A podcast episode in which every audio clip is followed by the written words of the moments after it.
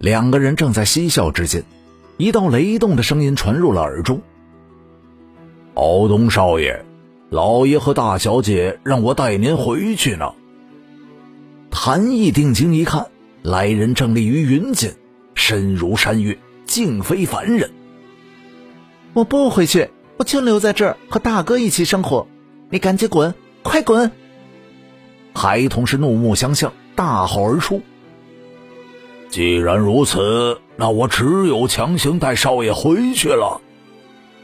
言毕，那云间的巨人竟是翻身而下，化作了一只黑蛟，直奔都天岭。便在此刻，敖东看向谭毅的目光有些无奈，但更多的就是留恋。他张了张嘴，却什么也没有说。就在黑蛟临近的时候，谭毅突然冲向了敖东，一把将其抱在怀中。背对着黑蛟，大声的吼道：“要带我弟弟走，得从我谭毅的尸体上踏过。”黑蛟闻言，更是加速冲来，他想要将眼前的凡人直接的碾碎。以敖东真龙之体，定然不会受到什么伤害。那一瞬间，谭毅望着敖东，轻声的说道：“大哥，先走一步，来生再做兄弟。”黑蛟临近，巨大的冲力眼见就将谭毅撞成了粉末。敖东虽竭力大吼住手，可黑蛟乃是奉了龙王与大公主之命，自不会听从敖东的命令。千钧一发，命悬一线。黑蛟停手，不得放肆！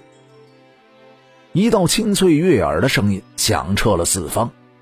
转眼间，那条黑蛟化作了一名黑衣的中年男子，立在了一旁。对着虚空一脚行主仆之礼，紧跟着一名蓝衣女子幻化而出，明眸皓齿，貌若天仙。小弟，这就是你认识的大哥吗？听到了女子的声音，谭毅与敖东转过了身形，他们一个是震惊不已，天下竟有如此美貌的女子；一个则是面露惊喜，姐姐。你要是再晚来一步，我大哥就给黑家祸害了。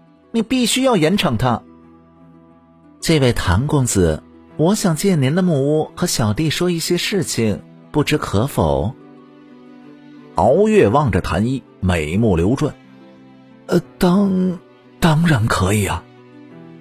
此刻的谭毅是面色微红，他从来没有和这么美丽的女子说过话。片刻之后。两个人从房间走了出来，敖东是得意至极，还冲着谭毅眨了眨眼睛。